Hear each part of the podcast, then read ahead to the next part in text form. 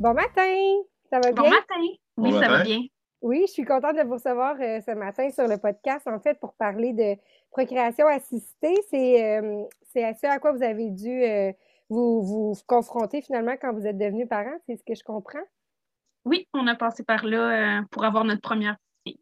OK. Euh, vous avez deux filles ou deux, euh, une fille et un garçon? On a une fille puis un garçon. OK. Donc là, c'est deux ans et demi, la la petite fille là, qui est arrivée en premier. OK. Deux ans et demi pour. euh, c'est quoi Ouais. son prénom?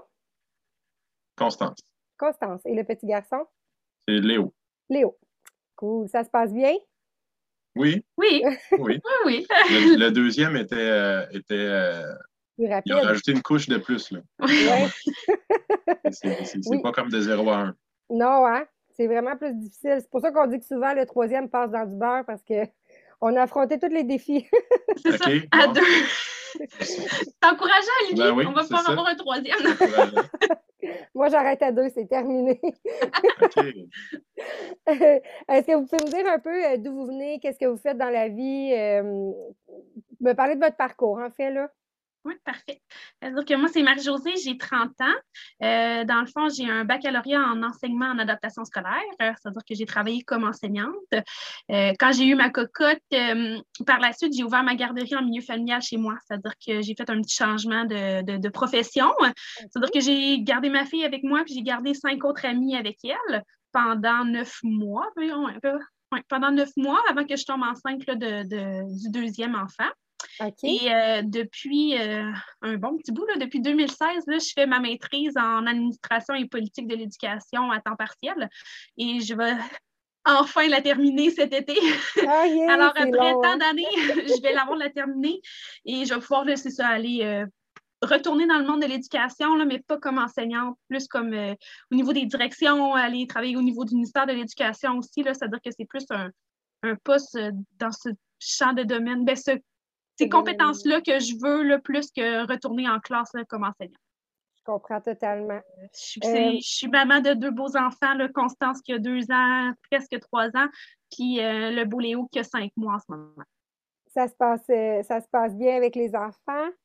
Euh, oui, vraiment, euh, ça va bien. Euh, on a eu une période d'adaptation. C'est comme de passer de 3 à 4. euh, le début n'a pas toujours été facile. Retomber avec des nuits entrecoupées. Là. Je me dis, on est habitué d'avoir des belles nuits. C'est comme on retombe dans le bain d'un petit bébé naissant. Là, voulait pas, là, veut, veut pas. C'est-à-dire qu'on a eu notre période d'adaptation, puis on a un petit, peu, un petit peu plus difficile que notre grande. C'est-à-dire que ça nous a mis. Un peu des plus fois, ça nous confrontait un petit peu plus, là, ça Ouais. nous poussait un petit peu à bout, puis, euh, mais non, là, on a une belle aire d'aller, je pense. euh. J'ai une question pour toi, Marie-Josée. Est-ce que tu as ouvert ta garderie parce que tu n'avais pas de garderie euh, pour ta fille? Ou c'est Euh, parce ben- que ça te tentait vraiment, tu sais, ça te tentait de rester avec elle finalement? Euh, j'avais pas de garderie, j'avais Ok. jamais comme été appelée là, sur la place 0,5 ans. Euh, j'avais pas fait non plus des recherches, j'avais pas comme moi-même appelé euh, dans plusieurs garderies pour voir s'il y avait de la place. Puis euh, ma mère, elle, elle avait une garderie en milieu familial. C'est-à-dire que moi, j'ai été élevée avec des enfants toute mon enfance, là, vu que ma mère elle gardait des enfants chez nous. C'est-à-dire que c'était comme un peu. Je me suis dit, ah ben regarde, ce serait euh, la bonne chose à faire euh, pour rester avec ma fille. Comme il y a le côté aussi que je voulais rester avec ma cocotte, euh, passer le plus de temps avec elle. C'est-à-dire que je me suis dit, j'avais la place dans ma maison aussi pour le faire. C'est-à-dire qu'on s'est tout installé là, on- pour, pour ouvrir la garderie. Mais euh, sûr, je l'ai faite pendant neuf mois, je l'ai essayé, mais c'est sûr que je ne recommencerai pas. là. C'est euh, C'est quelque chose. Tu n'as jamais ta maison à toi finalement. Tu sais, c'est tout le temps partagé avec quelqu'un. Que tu fasses le ménage pour le lundi. Comme, c'est ça, que, ça. ouais, c'est- Puis- puis ça, ça demandait, comme moi, ce que j'aime en tant qu'enseignante, c'était comme la planification d'activités. Puis comme j'aurais voulu faire ça avec euh, mes, mes petits-enfants, mais ils étaient comme tous trop petits. ça, petits. J'avais comme un groupe vraiment jeune. Que c'est comme j'aurais voulu des fois avoir comme une prématernelle des 4-5 ans, que là, j'aurais pu genre faire des activités pédagogiques, euh, les amener, les préparer à la maternelle. Comme ça, ça me drive un peu plus que euh, changer des couches, Ouais, laver. ouais. Comme je veux pas, c'est la routine qui revient jour après jour. Là. En effet. En effet. Puis toi, Olivier, qui, es- qui es-tu dans la vie? Que fais-tu? Ben, moi, euh, j'ai euh, 33 ans en ce moment. Euh, je travaille comme euh, technicien en électricité euh, du bâtiment. Dans le fond, euh, je, fais, je suis technicien dans les firmes d'ingénierie. OK. Euh, puis euh, c'est ça, moi, euh, c'est pas mal ça que, que j'avais vu dans la vie. Puis euh, je te dirais que aussi jeune que je me souviens, j'ai toujours voulu avoir des enfants. Oui. On n'a pas attendu extrêmement longtemps euh, de cohabitation, là, puis on s'est mariés, puis après ça, on a décidé d'avoir des enfants quand même assez rapidement. Et là, la vie vous a complet dans les deux, oui, c'est ça. OK, cool. Ben, écoute, on va parler du sujet, le sujet qui nous amène aujourd'hui. En fait, c'est la procréation assistée. Donc là, toi, tu voulais des enfants depuis longtemps. Puis là, vous essayez d'avoir des enfants, ça prend deux ans, si je ne me trompe pas, c'est ça? Euh, oui, à peu près. Là. On a commencé à s'essayer vers 2017. Euh, puis, euh, dans le fond, pour avoir une référence au CHUL, qui est la clinique de fertilité, ils demandent un deux ans d'essai à la maison avant de, pouvoir avoir une référence au CHUL. On a peut-être comme. On est dans un an et demi, deux ans, là, comme on flirtait le deux ans avant qu'on ait notre rendez-vous directement en clinique de fertilité. Puis, comment, euh, comment, on, comment on fait ça quand on essaie? Parce que je n'ai pas vécu ça, là. Moi, je. J'ai, je tombe enceinte en bâtiment, là, fait que c'est comme, ça m'a pris euh, un, ben, une, une, fois pour mon fils, puis pour ma fille, ça m'a pris euh, trois mois. Fait que, puis tu sais, on s'entend qu'à trois mois, on s'entend que tu essaies, mais tu essaies pas tant, dans le sens où tu te dis comme, si ça l'arrive, tant mieux, si ça l'arrive pas, tant pis. Comment on, tu comme au premier refus, ben, tu sais, ah, pas refus, mais à la première, au premier échec, deuxième échec, troisième échec, comment on se qu'est-ce qu'on fait pour comme que ça fonctionne ou, tu sais, là, on regarde les glandes salivaires, j'imagine, tu sais, j'ai regardé ça un petit peu, mais comme je vous dis, ça a été relativement facile de mon côté, mais comment on fait ça quand, quand on veut vraiment des enfants puis que ça fonctionne pas après longtemps, tu sais? Euh, ben, euh, je sais que comme au début, on a commencé à s'essayer, c'était plus dans le, un peu dans le même état d'esprit que toi. C'est comme euh, on s'essaye, on le sait qu'il y a une période dans le mois qui est propice. C'est-à-dire que c'est comme on met les, les, les, chances de notre côté, on s'essaye pendant cette période-là, tout ça, sans casser la tête, là, parce qu'on ne voulait pas que ça devienne comme un, travail de, de faire, ouais, de faire l'amour pour avoir un enfant. Mm-hmm. C'est-à-dire qu'on y allait plus dans, cet état d'esprit-là, mais on voyait déjà que de mon côté, par exemple, mes cycles étaient vraiment irréguliers. C'est-à-dire que c'était difficile de savoir la période était quand. Euh, oui, on s'essayait, comme on savait qu'on avait, une, des fois, c'est deux, trois semaines, on se disait, bon, ben, on va essayer pendant ces deux, trois semaines-là, on va se dire que ça va sûrement, je vais sûrement ovuler pendant ce temps-là, mais c'était vraiment difficile à, savoir là, euh, avec des cycles irréguliers.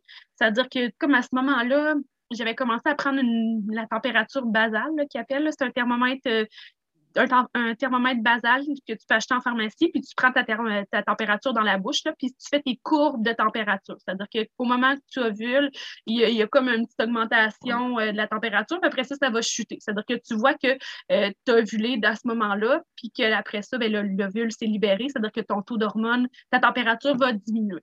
Euh, mais encore là, c'est comme, ouais, je là. On prenait les valeurs, puis là, moi, j'avais rentré ça dans un fichier Excel pour, comme tracer un graphique de ça. OK. on avait, oh, là, il y a une petite augmentation. OK, fait que là, on va ah, Let's go! essayer, là. c'était comme euh, pendant, mettons, une semaine, c'était ou deux jours pour vraiment donner des, meilleures chances, là. Mm. OK.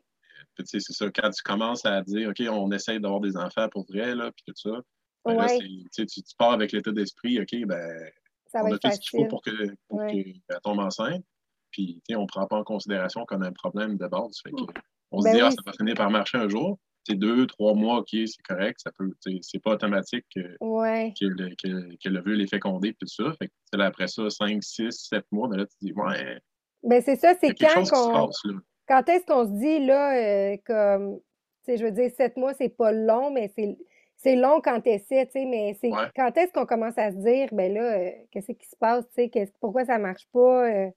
Ben, je pense qu'après ça, 7-8 mois, là, euh, dans les environs de ça, vers un an, là, tu commences à dire, OK, je pense qu'il y a réellement un problème. Soit on n'a pas compris comment ça se fait, puis on s'était bien informé, là, on était vraiment conscient, OK, c'est la période, il y a deux, trois jours avant, après l'ovulation pour que ça puisse fonctionner, dû à la, viabilité des spermatozoïdes là, dans le milieu mm-hmm. utérin. Là.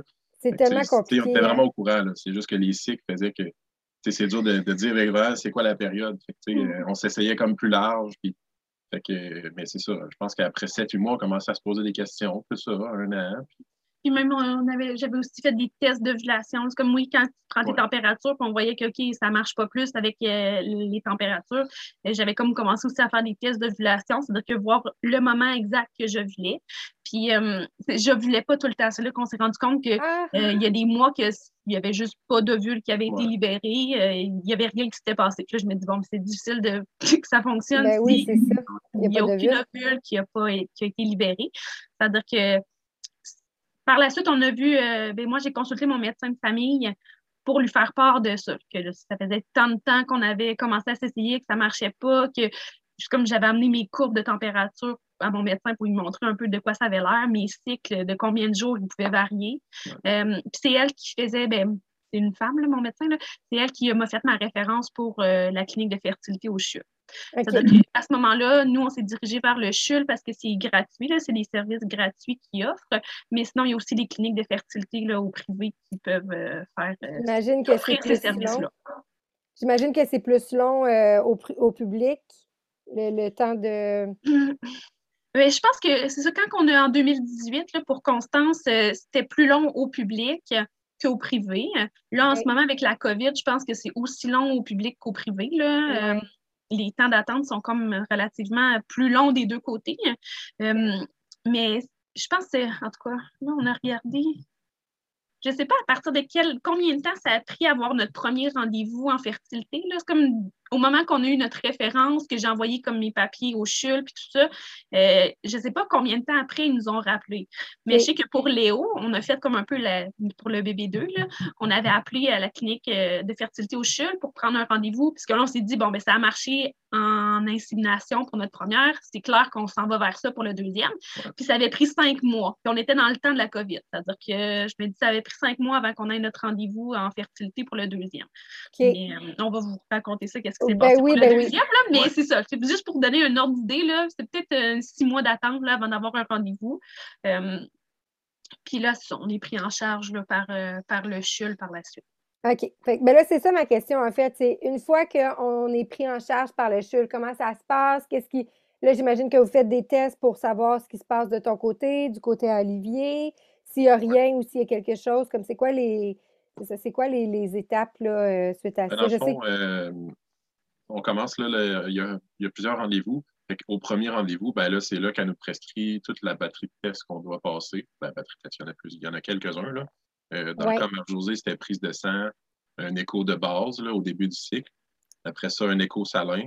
Euh, puis, euh, il me semble qu'elle a, a, eu un examen gynécologique pour voir là, physiquement s'il y avait des, problématiques. Là. OK. C'est quoi un écho salin? Euh, l'écho salin, c'était pour, euh, c'est pour vérifier si les, les, trompes sont obstruées ou pas, si ça circule bien. là, je pense qu'ils vont tester là, euh, pour voir s'ils sont obstrués ou pas vraiment. Cool. pour être sûr, parce que s'ils sont obstrués, ben, l'ovule ne peut pas se rendre non plus. Mais ben non, en effet. C'est un problème. Puis de mon côté, prise de sang puis spermogramme. OK, parfait. C'est vraiment simple. Hein. Puis sinon, c'est aussi à ce moment-là, ben, elle se renseigne aussi sur nos habitudes de vie, notre passé, comme personne, puis tout ça, pour voir euh, c'est quoi, euh, d'où on vient vraiment, avoir un portrait global de la situation. OK. Puis là, une fois que les tests sont passés, j'imagine que vous avez les résultats. Qu'est-ce qui se passe une fois que vous avez les résultats? Oui, ça a quand même été assez, ben, assez long. Dans le fond, il fallait comme tout prendre les rendez-vous pour ces tests-là. Puis dès qu'on avait fini nos tests, on avait un deuxième rendez-vous avec la gynécologue, la gynécologue qu'on avait vue la première fois. Là. Dans le fond, on avait comme un suivi avec cette, euh, ce médecin-là le deuxième rendez-vous, c'est ça nous donnait les résultats de tous nos tests. Euh, puis pour moi, c'est comme pratiquement au premier rendez-vous, là, m'avait dit tu as un peu le profil d'une personne qui aurait les ovaires polycystiques, avec tout ce comme j'avais montré mes courbes de température, euh, des, résultats de tests d'ovulation qui étaient négatifs, comme j'avais comme pas ovulé du tout pendant ce mois-là. Mm-hmm. Elle m'avait comme soulevé l'idée que ça aurait pu être les ovaires polycystiques. Puis suite au, euh, au, au test, c'était pas mal ça. Parce que vite comme ça, j'ai pas tant le profil d'une personne qui a les ovaires polycystiques. C'est comme il y a une forte pilosité, ce que j'ai pas, euh, un embonpoint, ce que j'ai pas tant. C'est comme oui, j'ai un petit surplus de poids, mais je suis pas considérée embonpoint ni obèse.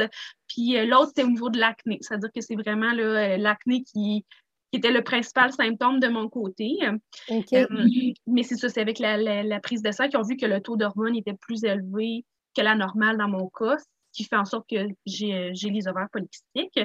Euh, j'en connais un peu sur ce syndrome-là, mais pas tant non plus. Là. Dans le fond, j'ai beaucoup de follicules, euh, mais il n'y a aucun follicule qui devient assez mature pour libérer une ovule, puis être pour qu'elle soit fécondée, dans le fond, qu'elle soit assez grosse pour qu'elle puisse être fécondée. C'est-à-dire que quand tu as beaucoup de follicules, ben c'est ça, c'est-à-dire qu'ils ont pas, sont trop, puis ils ne peuvent pas se développer euh, jusqu'à maturité.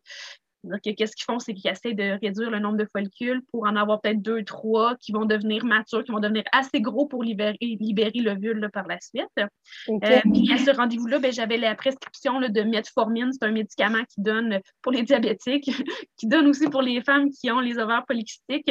Ça va venir aider à régulariser les cycles. Puis, euh, c'est ça, c'est une question d'hormones, c'est-à-dire que c'est comme euh, une question d'insuline aussi, là, que euh, mon corps aurait de la difficulté à gérer cette particule-là. Euh, mais là, je ne suis pas médecin, puis j'ai pas ouais, ouais, je comprends. tout sur ce, sur ce sujet-là, mais c'est un peu ça là, de mon côté. OK. Puis de ton côté, Olivier? De mon côté, moi, suite aux résultats qu'ils ont fait, là, elle a constaté des, on va dire, des déficiences là, au niveau des, trois facteurs là, pour euh, quand on, analyse les, spermatozoïdes, l'échantillon. Puis, euh, dans le fond, c'était au niveau de la quantité. J'avais une quantité euh, en bas de la normale des spermatozoïdes. Puis après ça, j'avais les morphologies des spermatozoïdes qui étaient plus basses que la normale, les morphologies idéales, on va dire. Puis la motilité, que ça, c'est vraiment la progression, la vitesse à laquelle il y a un mm. pourcentage qui nage. de base, quelqu'un en parfaite santé qui a une, fertilité normale pour un homme, euh, ces trois facteurs-là se, situent dans des, critères, mais moi, j'étais en bas, de, en bas de, la normale pour, pour les, trois. OK, fait que là, c'est comme ça fonctionne pas tant de ton côté, puis en plus, ça fonctionne pas tant du côté à Marie-Josée. Fait que les chances s'ils viennent qu'à être pas mal nulles, finalement. C'est ça. Puis qu'est-ce qui fait en sorte. que moi, j'ai eu, elle m'a fait une référence pour aller consulter un endocrinologue en andrologie. Suite à ça, j'ai été consulter euh, l'endocrinologue. Puis lui, à ce moment-là, ben j'ai refait, il m'a fait repasser un, spermogramme par après. Parce qu'entre-temps, j'avais fait, euh, suite au premier rendez-vous, elle m'avait donné des, pistes de, de, ouais, c'était ça, prochaine... pour aider. OK. C'est ça. Puis l'endocrinologue, lui, c'est il me posait aussi les questions habitudes de vie, tout ça, un peu les mêmes choses. Euh, puis après ça, un examen physique, tout ça, de, son côté aussi, pour voir qu'il n'y a pas de, de, problématique euh. Mais là, tu me dis que tu es quand même en super bonne santé, tu es jeune, ben là, mettons, on retourne trois ans en arrière, tu as 30 très actif, tout ça. Fait que hum. oui, effectivement, là, à ces moments-là. Euh, tu devais être surpris. Qu'est-ce qui fait en sorte que, que tes spermatozoïdes euh, sont, sont pas je sais pas comment dire, pas pas bon, mais pas, euh, pas, pas tu sais, que ça fonctionne pas, là. Qu'est-ce qui fait en sorte que c'est. Ouais. Ben, dans, notre, dans notre cas, étant donné que ça a réussi à fonctionner par après, puis moi, le deuxième spermogramme que j'ai passé avec l'endocrinologue, quand on a été consulté après ça, euh, quand on est revenu en gynéco euh, au troisième rendez-vous, ben, le résultat du spermogramme s'était légèrement amélioré, dû au facteur là, que j'ai que j'ai contrôlé. Fait j'ai éliminé l'alcool complètement, éliminé le café complètement aussi. Puis après ça, il fallait que je fasse attention aussi là, à pas rester assis trop longtemps ou la chaleur, euh, la chaleur au niveau pelvien. Euh, elle me disait, euh, travailler avec son ordinateur sur les jambes, c'est vraiment pas bon parce que justement, l'ordinateur génère beaucoup de chaleur. il y a mm. beaucoup de, il y a des petites choses comme ça que je pouvais faire. Fait que Les multivitamines, puis faire attention à son alimentation. Fait que c'est des gros sacrifices finalement. Je sais que vous l'avez fait pour le deuxième, là, mais c'est ça, c'est des gros sacrifices. Ben, des gros sacrifices, je veux dire, c'est un sacrifice pour une bonne. Euh, mais tu sais, tu n'es jamais 100% sûr que ça va fonctionner. Mais au moins, tu vois que ça fonctionne. Ça a quand ça a donné une certaine amélioration, oui. Oui, c'est ça, parce qu'entre les deux spermogrammes, il y avait une petite amélioration. C'est comme la gynéco, elle n'était pas comme pas satisfaite, là, mais dans le sens que oui, il y avait une amélioration, mais c'était peut-être pas assez marqué pour qu'elle prenne en considération que ça, ça va fonctionner chez vous, allez vous essayer euh, comme euh, à la ben maison, puis ça va fonctionner. C'est-à-dire que. Euh, en voyant les résultats, comparer les deux, que moi, j'ai quand elle nous a annoncé les résultats, tout ça, j'étais ah, c'est encourageant, ça s'améliorait, tout ça, mais le discours de la gynéco, c'était pas. Moi, je ne l'ai pas tant aimé, là, le gynéco, parce que c'est pas votre popper une bouteille de champagne, là. ben non, c'est ça. Elle a comme dit, ah, elle a comme plus ou moins dit que ça s'est amélioré, oui, mais tu sais, c'était comme partagé. Fait on dirait que son feeling, ça laissait dire que dans le fond, ça n'a pas changé grand-chose, dans le fond. Puis pourtant, c'est ça, c'est comme dans ses habitudes, il avait changé des choses. Là. Je me dis, il avait pris des. il avait mis des choses en place pour euh, Ben faire en sorte que son spermogramme soit meilleur. Puis, ouais, c'est ça. Puis, à ce moment-là, nous avait parlé aussi d'insémination, mais avec euh, don de sperme. C'est-à-dire Ouais. que ça, ça avait été une méchante Claque. d'en face. Là. Je vais dire ça comme ça, là, Ouais. mais ouais, parce que nous, on a toujours pensé avoir des enfants de, de nous deux, là, Ben euh, que ce soit notre bagage génétique des deux avec, euh, pour faire des enfants. Tandis que là, on ne s'attendait pas du tout qu'elle nous parle euh, d'insémination avec un don de sperme. Mhm. C'est Euh, qu'elle voulait nous préparer à cette éventualité-là. Tu sais, Dans le cas où, mettons, 5, 6 inséminations ne fonctionnent pas, ben, peut-être que vous pourriez vous tourner vers ça. Ouais. Ou, mettons, euh, par d'autres moyens euh, alternatifs. Là, mais Ce qui est bien, mais je même- peux comprendre euh, le je peux comprendre la claque euh, quand Ouais. tu dis justement que je vais avoir des enfants avec, euh, ben, avec mon bagage, puis que là, finalement, tu te ramasses avec euh, du sperme de quelqu'un d'autre, ben c'est Ouais. comme. Fait je là, pense que de mon côté, ça aurait été comme. OK, oui, c'est comme mon bagage génétique à moi, mais Oui. c'est pas celui de mon conjoint. ouais. Oui, à un moment donné, comme c'est tes enfants, là, tu les aimes autant, puis tout ça, mais je pense que j'aurais. Je m'aurais tournée vers l'adoption. C'est comme ça aurait été ni mon enfant biologiquement, ni le mien, ni le sien, mais on aurait pu adopter un enfant à ce moment-là. Puis euh, on serait peut-être plus tourné de ce côté-là que vers un- une banque de sperme. là. On dirait que je trouvais ça un peu spécial. Là. Ouais. Ben, tu décides d'avoir des enfants, tu t'attends pas à ce qu'au final, euh, ça soit euh, l'enfant, pas, pas l'enfant d'un des deux seulement, mais tu sais, Non, non. ça, ça tourne un peu comme ça dans ta tête. Mm. Ben, c'est sûr. Sur, le coup, Marie, ma, ma conjointe, elle l'a pris, ça, ça a été, je dirais, un petit peu plus dur pour elle. Moi, tu sais, j'avais encore de l'espoir. là. Je me disais, c'est dans la vie, je suis quelqu'un de quand même très optimiste, tout ça. Fait j'avais gardé espoir en me disant, OK, euh, de la merde, Ouais. là, elle, elle- elle- elle discrimine un peu mon, mes Ben oui. échantillons. J'avais comme pas aimé ses réactions. Là, sais. Je- Ben quand je suis oui. ressorti, j'ai dit, ben, voyons, hein. tu vois que ça s'améliorait, tout ça, mais tu sais, elle n'était pas autant optimiste que ça. C'était juste comme un peu triste comme attitude. Ben, c'est tout à ton honneur d'aller chercher ce que tu veux dans la vie. C'est comme ça qu'il faut avancer. Ouais, c'est ça. Fait que là, vous avez vous êtes tourné vers l'insémination pour Constance, c'est ça? Exactement. Ouais, Donc là, vous avez fait les rendez-vous, prise de sang, test, nanana, ovaire polycystique, spermatozoïde euh, euh, plus lent, moins- pas, la- pas une bonne forme, peu importe. Fait que là, qu'est-ce qu'on, qu'est-ce qui se passe après ça, dans le fond? euh? Euh, ben, dans le fond, moi, j'avais comme déjà commencé les médicaments pour euh, le metformine. hein. C'est-à-dire que ça, ils donnent ça à toutes les filles qui ont les ovaires polykystiques. Puis euh, par la suite, elle, m'a donné les hormones. C'est-à-dire que c'est à prendre dans les premiers jours du cycle. hein. C'est-à-dire que euh, comme on l'a rencontré une troisième fois, c'était comme notre troisième visite avec la gynéco. hein, euh, elle m'avait donné une prescription pour euh, les hormones. C'est-à-dire que dès que j'ai commencé un nouveau cycle, j'ai pris les hormones pendant, je pense, quatre ou cinq jours, vraiment au début du cycle. Puis là, c'était un cycle d'insémination. C'est-à-dire quand tu prends tes hormones, tu le sais que dès que tu vas ovuler, ça va être une insémination qui va avoir lieu. Puis j'avais des échos, c'est comme ma première écho pour suivre un peu les follicules, il était rendu où, là? Il était à jour 13. C'est-à-dire qu'à jour 13, euh, ils font un écho, ils regardent combien de follicules que tu as. Puis j'en avais euh, pas tant. C'est comme ils avaient réussi à contrôler, comme le metformine, puis les hormones avaient réussi à contrôler le nombre de follicules qui étaient euh, plus gros, là, plus matures, mais il était encore beaucoup trop petit pour une ovulation. C'est-à-dire que je suis re- retournée à faire une autre écho à jour 15. Et là, encore une fois, ils m'ont dit, OK, tu as peut-être deux, trois follicules qui se démarquent, qui sont plus gros, mais ne sont pas encore assez gros pour qu'il y ait ovulation. C'est-à-dire que ça allait à jour 17, comme l'espoir, tu te dis, ben voyons, là, ça commence à être long, je n'ovulerai pas. Puis, mais là, à jour 17, euh, ils ont fait, ben, j'avais fait des tests d'ovulation, puis je savais que ces journées-là, j'avais ovu- j'avais ovulé le matin, là, le test d'ovulation était positif. C'est-à-dire quand je suis allée faire l'écho, euh, ils m'ont dit oui, c'est effectivement, là, il y a un follicule qui a libéré un ovule parce qu'on ne le voit plus. C'est-à-dire que là, l'ovule est en chemin. Là, je me disais, bon, ouais, elle se prépare, là, elle est en Let's chemin. Puis, go! puis là, c'est ça, ça a été vraiment c'est comme. C'était pas les conditions idéales pour Olivier parce que j'avais comme l'écho sur l'heure du dîner, là, je pense à 11h, 11h30. Puis euh, les spermogrammes, ben, les échantillons là, de sperme, il faut que, t'es- faut que l'hôpital les ait avant midi et demi. Puis lui, il est au travail. C'est-à-dire comme le temps que je l'appelle, que je fasse à Olivier, vite, faut que tu t'en viennes, aujourd'hui, ça se passe. J'étais comme stand-by à la job. euh, je travaillais, mais tu sais, je me disais, OK, ma blonde, elle s'en va au rendez-vous. Ils vont. C'est le Ben troisième oui. écho. Ça se peut qu'elle m'appelle pour dire, OK, viens-t'en, go, pour faire comme C'est échantillon. Tu sais, tu as, les deux options. Soit tu le fais à la maison, puis tu le ramènes, là, dans le fond, tu portes le petit, la petite éprouvette, tu la portes, euh, mettons, À à la ceinture pour garder la température du corps, ou tu le fais sur- à l'hôpital euh, dans leur petit local euh, prévu pour ça. Là, dans, c'est là, bien naturel, super le fun, agréable. Ça. C'est-à-dire que c'est comme il a été capable de se rendre ben, de venir à l'hôpital à temps pour euh, faire l'échantillon, puis la donner pour midi 30, je pense, à, l'hôpital. Puis les inséminations ont toujours lieu dans l'après-midi. C'est-à-dire qu'on a resté comme la journée à l'hôpital le temps que l'insémination soit faite par la suite.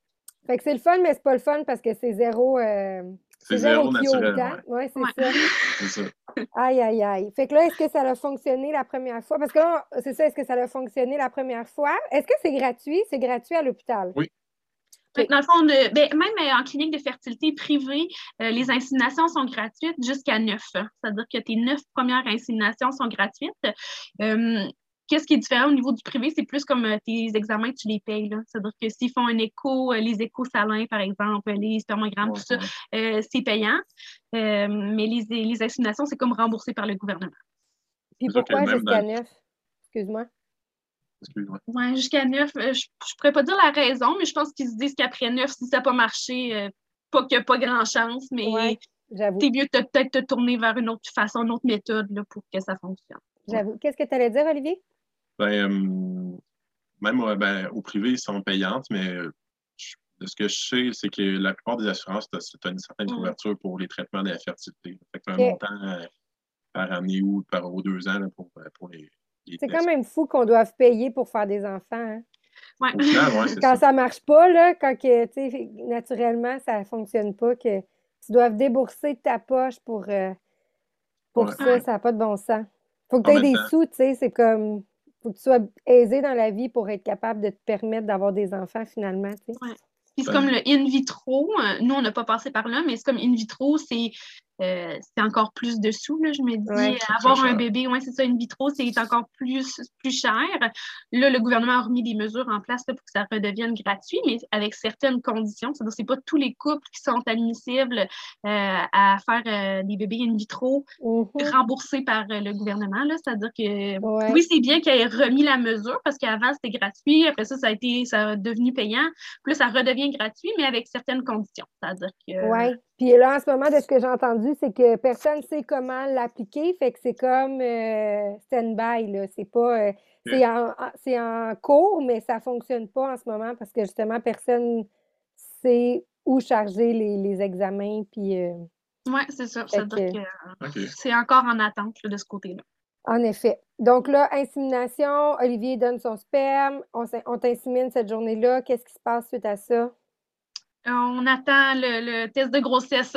Deux semaines plus tard. Deux semaines plus tard, oui. Puis euh, nous, c'est. Euh, oui, nous, ça avait fonctionné en premier. Yay! L'insémination réussie. Ah mon Dieu! Oui. Qu'est-ce qui fait en sorte que ça a le plus fonctionné? C'est que tous les éléments étaient là en ce moment ou le sperme à Olivier était comme puissant à ce moment-là? Ou c'est Je pense que c'est des deux côtés, dans le fond. De son côté, ils ont réussi comme à à faire développer juste quelques follicules à maturité. Donc, il y a eu ovulation. Et avec les échos, ben, il était vraiment sûr que l'ovulation s'était ben produite. De mon côté, ben, contrairement à des essais maison, ben, moi, à la maison, c'est la totalité du, euh, du sperme qui, qui, se rend. Fait que ça inclut les mauvais spermatozoïdes. Tandis qu'en clinique, ils font, mm-hmm. ils, font un lavement du, sperme, du euh, de dans le fond. OK. Fait qu'ils gardent, ben, ils gardent les meilleurs. Dans le fond, c'est un peu comme ils, flushent, ils font ils centrifugent. les mauvais, eux, qui nagent pas puis qui sont pas bons, ben ils sont comme éjectés, on va dire. c'est quand même fou. C'est fou, tu sais. C'est juste une okay, liquide, puis genre, ils sont capables de faire plein d'affaires. Mais tu sais, j'imagine qu'au microscope ou peu importe, euh, mais c'est quand même fou. Ouais, Parce que ah, l'échantillon que, que j'ai fourni euh, à l'insémination qu'ils ont fait, ils l'ont lavé tout ça, il restait comme 2,3 millions. millions de, de qui restaient. OK. Ils ne font pas des inséminations. C'est comme, tu ne peux pas faire une insémination en bas de 2 millions de spermatozoïdes. C'est-à-dire qu'on était vraiment limite, comme on a fait avec 2,3 millions, puis euh, ça a fonctionné. C'est comme il y en a qui vont faire des, des, inséminations avec 10 millions de spermatozoïdes qui ne fonctionnent pas. C'est-à-dire que ça, je me dis, nous, on était chanceux, euh, les étoiles étaient alignées pour que ça, fonctionne du premier coup, là, parce que même la gynéco était ben, surprise. Ouais. vous savez que n'y a pas beaucoup de chances que ça marche du premier coup. C'est comme euh, un couple qui essaye euh, chez eux à la maison, c'est une chance sur quatre que ça fonctionne. C'est-à-dire que c'est comme nous, la chance sur quatre a marché le premier coup. C'est-à-dire qu'on Vous étiez dû. Ouais. Ça, a C'est comme, ça, a vraiment comme dû. flatté, euh, ça a comme flatté notre, euh, notre orgueil un peu là, avec les. Comment, comment ça s'était passé avec le gynéco au début? Ben oui. marché, et voilà. Peut-être, oui. Ouais. Ah, ben c'est tellement le fun. Fait que là, enceinte, comme neuf mois. Ouais. avec un petit bébé miracle. Ouais, tellement cool. Puis là, qu'est-ce qui se passe? Euh, Ben, dans le fond, c'est ça, la grossesse, l'accouchement, ça s'est bien passé, j'imagine. Ben, j'imagine, je sais pas, en fait, est-ce que ça s'est bien passé? Ben Oui, oui, oui, ça s'est vraiment bien passé. J'avais un suivi euh, gynécologique là, avec une gynécologue. Euh, m'a accouché à l'hôpital. Euh, Ça s'est fait rondement, là. Ça s'est vraiment bien passé. Euh, petit bébé à terme, en bonne santé aussi. Euh, euh, on en a profité. Là. Congé de Ben oui. maternité, on a profité de notre poulette. euh. Cool. Puis là, quand on pense, quand on commence à penser à bébé 2, qu'est-ce qu'on se dit dans notre tête? Ben, dans le fond, on, on se dit, bon, ben, ça a fonctionné en- insémination. Fait oui, on recommence à se réessayer à la maison. Puis c'est sûr que, tu sais, sachant tout ce qu'on avait passé à travers au début, ben, tu sais, euh, en disant, OK, on va avoir des enfants. Fait que là, j'ai recommencé café, alcool, euh, tout ça. Et à ce moment-là aussi, on avait entendu parler de l'acupuncture qui pouvait aider. Fait que de nos- des deux côtés, moi, je faisais de la- de l'acupuncture aux deux semaines après ça, à partir de ce moment-là. Pour aider euh, tes, Comme tes réduire là, le stress, puis tu sais, Ah, aider certains facteurs. Là, fait que ça, ça- apparemment, ça avait des C'est vraiment miraculeux, l'acupuncture. Euh, à mon fils, j'ai fait euh, de la physio pour euh, mon plancher, mon plancher pelvien. Oui. Puis à ma fille, j'ai fait de l'acupuncture, puis j'ai vraiment pas vécu la même le même accouchement. Puis je suis, pour vrai, quasiment certaine que c'est l'acupuncture qui a fait toute la job. Tu sais, comme j'ai eu l'épidurale à ma fille aussi, mais quand j'ai quand j'ai finalement eu l'épidurale, j'ai dit à, ma- à ma mère puis mon chum, ça se peut pas que ça soit juste ça, mon accouchement. Ça se peut pas que j'ai aussi eu pas mal. Tu sais, j'ai eu mal, là, on s'entend, c'est un accouchement, là, Ouais, mais ouais. je capotais, j'étais comme ça. se peut pas que ça soit juste ça, puis que là, quand je vais dégeler, je vais pousser, puis genre mon bébé, puis ça va être ça, mon accouchement. J'ai Mm. vraiment l'impression, avoir su, j'aurais fait de l'acupuncture euh, bien avant ça, à ma première grossesse, parce que c'est miraculeux. Mais je Ouais. pense que ça fonctionne pas sur tout le monde, par contre, là, mais c'est comme, en tout cas, moi, ça a fonctionné. Fait que là, vous, ça a fonctionné de votre côté aussi. euh, Ouais, parce que Levie en a fait, c'est ça, aux deux semaines, elle le voyait aux deux semaines. Puis moi, dans le fond, euh, elle me voyait avant l'ovulation. C'est-à-dire que, euh, puis c'est comme surtout que, faut dire, là, après la, la grossesse, après l'accouchement, mes cycles sont revenus euh, quasi normales. là. C'est comme, j'avais des 28, 29 jours de cycle réguliers. Même des fois, je savais quand j'ovulais. là. C'est comme je chantais, ah, OK, là, Ouais. OK, c'est la période de je suis en train d'ovuler. C'est-à-dire que c'était vraiment beaucoup plus simple d'avoir des cycles normaux puis de savoir euh, quand la période euh, d'ovulation se passe. C'est-à-dire que dès qu'on a commencé à s'essayer, ben, c'est vraiment plus facile que quand tu as des cycles de 42 jours ou des cycles de 15 jours, Ouais. puis Ben euh, oui. tout perdu dans tout ça. C'est-à-dire que là, c'était déjà là, c'était comme plus stable de mon côté. Euh, puis avec l'acupuncture, comme juste, juste avant l'ovulation, elle me voyait, puis la fois que ça a fonctionné, là, je l'ai vu, j'ai vu l'acupunctrice, l'acupuncteur, en tout cas, c'est une Ouais. femme, mais... euh, Je dirais Puis- triste, mais je veux pas m'avancer moi plus. Puis euh, c'est comme, je l'ai vu, puis euh, je me dis, on l'a fait comme dans la soirée le lendemain, puis c'est le mois que ça a marché. C'est-à-dire que ça a vraiment, en tout cas, je, me dis, euh, je donnerais pas ma main au feu. C'est comme je mettrais pas ma main au feu Ben pour non. dire que c'est juste ça, mais euh, ça l'a vraiment beaucoup aidé, là, autant des deux côtés. Euh, OK. Fait que là, acupuncture pour les deux, arrêter la caféine, l'alcool pour les deux, j'imagine? euh, non, moi, je, je, je- faut assez que je me prive quand je suis enceinte, c'est-à-dire que Ah oui, c'est ça. euh, hein? le café. Parce que là, on a, t'as un enfant en arrière, là, fait que des fois, la caféine, ça, ça aide. Oui, tu as, besoin de café, je, je comprends ça aussi. Des fois, les nuits Euh, sont pas toutes égales, là, fait que Vitamine Mais, maca, euh, c'est quoi exactement? Euh, ben, le maca, c'est une poudre là, de. Ah, ok, euh, ouais. Je sais pas trop, là. C'est, je pense que c'est une racine quelconque. Là. Puis ça, a des, ver- c'est- c'est- ça aide là, pour euh, les niveaux de testostérone, puis certaines hormones pour l'homme. Là, ça a certaines euh, propriétés pour l'homme. Là. C'est l'acupunctrice qui m'avait parlé de ça. OK. ça. Je pense que c'est ça. Oui, oui.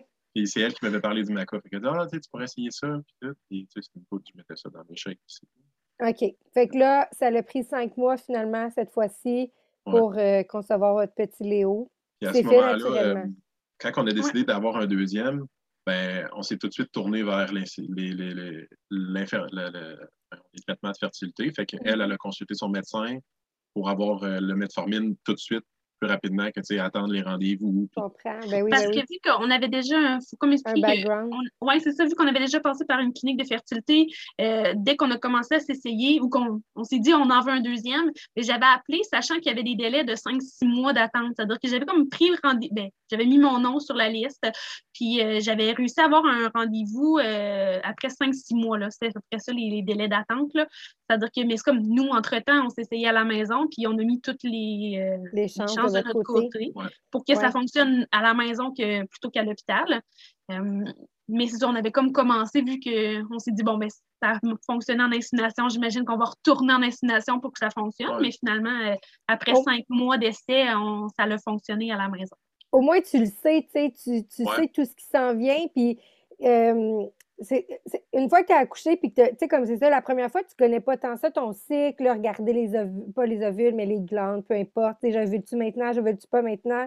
Après, au deuxième, c'est vrai que, tu sais, pour les femmes, là, en tout cas, je parle pour moi, comme, je- c'est vrai que je le sentais, j'étais comme, ah, ça travaille, là, tu sais, mais euh, avant ça, tu. C'est pas des trucs que, que tu sais, là, puis que tu sens, je pense, là. euh, Ouais. fait que oui. Puis qu'est-ce qui faisait en sorte que tu avais des cycles réguliers là, tout d'un coup? Parce que tu as encore les ovaires polykystiques, j'imagine, dans le, sens- dans le sens où ça ça, ça disparaît pas du jour au lendemain. là? Ouais, je pourrais pas dire précisément qu'est-ce qui fait en sorte que pourquoi après une grossesse, euh, ça revient plus à la normale. Mais euh, il y en a plusieurs filles qui me disaient ah, une grossesse, ça, ça replace les hormones à la bonne place. Là. Je, je sais pas si c'est vraiment vrai, là, mais euh, dans le fond, ça fait comme un reset. Là, puis Ouais. tu repars après ça euh, avec un Ah, ben, cycle c'est encourageant. euh, plus normal. Là. Ouais, c'est-à-dire que. Ben ouais, c'est c'est effectivement ça. T'as- t'as plus- on a plusieurs témoignages justement qui disaient après une première, ben là, OK, ça replace un peu. Ça aligne les choses euh, comme il Ouais. faut. En même temps, tu sais, à quoi t'attendre. Fait que euh, Ben oui, tu, mets, ça. tu mets les choses en place plus rapidement, parce que tu sais qu'est-ce qu'il faut faire. Puis de mon côté, juste avant le rendez-vous qu'on avait eu, j'avais demandé euh, une référence par mon médecin de famille pour faire un spermogramme tout de suite, pour arriver avec le résultat du spermogramme euh, à Mhm. gynéco. OK. on voulait comme pas perdre de temps ce fois-ci. On s'est dit, euh, on a assez perdu de temps au premier, là, là on en veut deux. Puis, euh, ça. Que comme les médecins de famille sont capables, comme moi, elle m'a prescrit le metformine, le médicament pour euh, vraiment plus régulariser les cycles. Puis tout ça, c'est comme le médecin de famille est capable de faire ça. Puis le médecin de famille, à lui, il est capable de prescrire aussi un Ouais. spermogramme. C'est-à-dire qu'on arrivait déjà avec comme une petite longueur d'avance là, euh, Ben oui. de notre côté là, pour euh, bébé 2 en fertilité. Là, mais finalement, on a comme tout annulé nos rendez-vous à la fin. Là. Ouais, C'est plate. ah oui! C'est vraiment plate. Puis ce que je sais pas si euh, je pense pas que tu en aies parlé, mais le metformine, ce qui est particulier, c'est que pour arriver à la dose euh, optimale, ça prend plusieurs, euh, plusieurs, ben, plusieurs mois, je veux dire plusieurs semaines, parce que tu commences avec, je sais pas, c'était une demi-pilule le Ouais. matin, une demi le soir. Tu augmentes d'une demi-pilule à chaque euh, deux semaines, je pense. OK. Fait que, tu sais, pour arriver à deux, c'est deux pilules le matin et deux le soir? Fait que, pour arriver à ça, ça prend quand même un certain temps. là. Ben oui. C'est pour ça qu'on a voulu prendre l'avance. Je comprends totalement. J'aurais fait la même affaire. Les hormones, euh, ça fonctionne comment, euh, Marie-Josée? Est-ce que c'est une piqûre? Est-ce que c'est une pilule? C'était une pilule. C'est une Oui. pilule que je prenais, c'est ça, une, une fois par jour, euh, de jour 1 à 5, je pense. C'est vraiment les, les premières journées du cycle. Là, euh, puis euh, c'était un dérivé de Femara. Le Femara, c'est un- une hormone qui est connue dans le milieu, là, mais j'avais comme un dérivé de, là, c'est-à-dire que ça agissait euh, de la même façon. OK. Ah, ben c'est le fun. C'est le fun que ça se soit bien fini au final, tu sais. C'est le fun de se dire que ben, après une grossesse, justement, c'est peut-être comme plus facile finalement de. faut juste se rendre à la première. Puis une fois qu'on a fait de la première, ben ça peut être plus facile pour euh, ceux qui essaient finalement. Dans de ne pas se dire que ça va être encore au- autant difficile euh, Ouais, non. D'avoir c'est comme un. les diagnostics qui ont- y avaient tombé. là, je me dis, on savait qu'est-ce qu'on a. C'est comme on sait qu'est-ce qu'on a. C'est comme avant, tu le sais pas. Qu'est-ce qu'il y a. Non, puis- ben non. puis tu le sais pas. C'est comme, c'est pas à 14 ans que tu sais que, ah, moi, je vais avoir les ovaires polykystiques quand je vais avoir des enfants, ça va être difficile. Mais non, il y a personne qui te dit ça à 16, 20 ans. C'est vraiment Ben au moment que tu commences à t'essayer, tu te dis, bon, ben, OK, il y a quelque chose qui fonctionne pas comme il faut. Puis c'est là, que- c'est, c'est là que Ouais. tu commences à investiguer, puis tu trouves euh, les, Ouais. problèmes qu'il peut, qu'il peut avoir. Là. En effet. C'est sûr En que effet. tu pars d'avant, tu pars avec l'idée que on est toutes fertiles de, de Ouais. parce que c'est ça qui est censé, on va dire. Là. Ouais, Mais ouais. c'est ce qu'on a, ce qu'on a appris aussi avec les, les premières, euh, le premier rendez-vous en fertilité, c'est que de plus en plus, c'est observé chez les hommes qu'il y a une baisse de fertilité là, dans la population masculine. Ah ouais, ça doit être à, cause euh, ben, de tout notre train de vie, puis euh, justement le stress, les mauvaises habitudes, l'alcool, Ben, drogue. les, les gens bougent plus, je pense, aujourd'hui, mais je pense que notre, notre vie fait en sorte que, ben, c'est ça, on est plus stressé finalement. Puis tu sais, c'est fou Ouais. le stress que ça fait sur le corps humain. Fait Je pense que- qu'il y a aussi une partie qui, qui vient aussi du milieu de vie, tu sais, dans le fond, euh, l'industrialisation, tout ça, on est en contact avec beaucoup plus de contaminants, puis même sans le savoir, tu sais, euh, on pense à euh, les déchets plastiques dans l'océan, ben là, c'est les poissons, ils absorbent des microparticules de, de plastique, Nous, on on les ingère mange. notre peau, puis- fait que, tu sais, c'est toute la chaîne alimentaire qui est potentiellement aussi contaminée de, de plein de, de ces agents-là qui font que la fertilité baisse un peu en général chez la population. hein. Il y a une En partie de la population que ça les touche. là. On, le effet. on le sait, là, il y en a beaucoup, énormément, qui, qui sont en fertilité. Puis, nous autres, on est chanceux parce que ça a marché à la première. Puis, quand on a fait les, les- les- le premier écho à notre première grossesse, euh, À notre on première parle- grossesse? ben, Oui, la première grossesse. Puis, tu sais, on parlait avec une fille à côté, ah, puis tu sais, euh, mettons, à deux, trois inséminations, tu sais, t'as tout le temps espoir que ça marche. Mais, Ça coûte cher à un moment donné, tu sais, quand il faut que tu te tournes vers euh, des, des services payants, là. Mettons Ouais. que, tu sais, vous, vous aviez le sperme, là, mais mettons que vous n'avez pas de sperme, puis whatever, ben c'est quand même 1000 la shot, fait que ça, ça finit par coûter Ouais, cher, ça. tu sais. Mm. Ouais. Ouais. fait que, on a quand même pas si pire, là. Fait que, ça- on Ben oui, non, vous avez été full chanceux, Ouais, ouais. vraiment. Dans votre malchance, vous avez été super chanceux. Euh, quel, quel mot vous donneriez euh, aux parents ou quel conseil vous donneriez à ceux qui, euh, qui se butent aux mêmes enjeux que vous, finalement, pour, pour procréer? Est-ce que vous avez. On a réfléchi hier soir, on, s'est couché puis on réfléchissait à qu'est-ce- quel conseil qu'on voudrait, on voudrait donner ou quel souhait qu'on voudrait avoir pour l'avenir.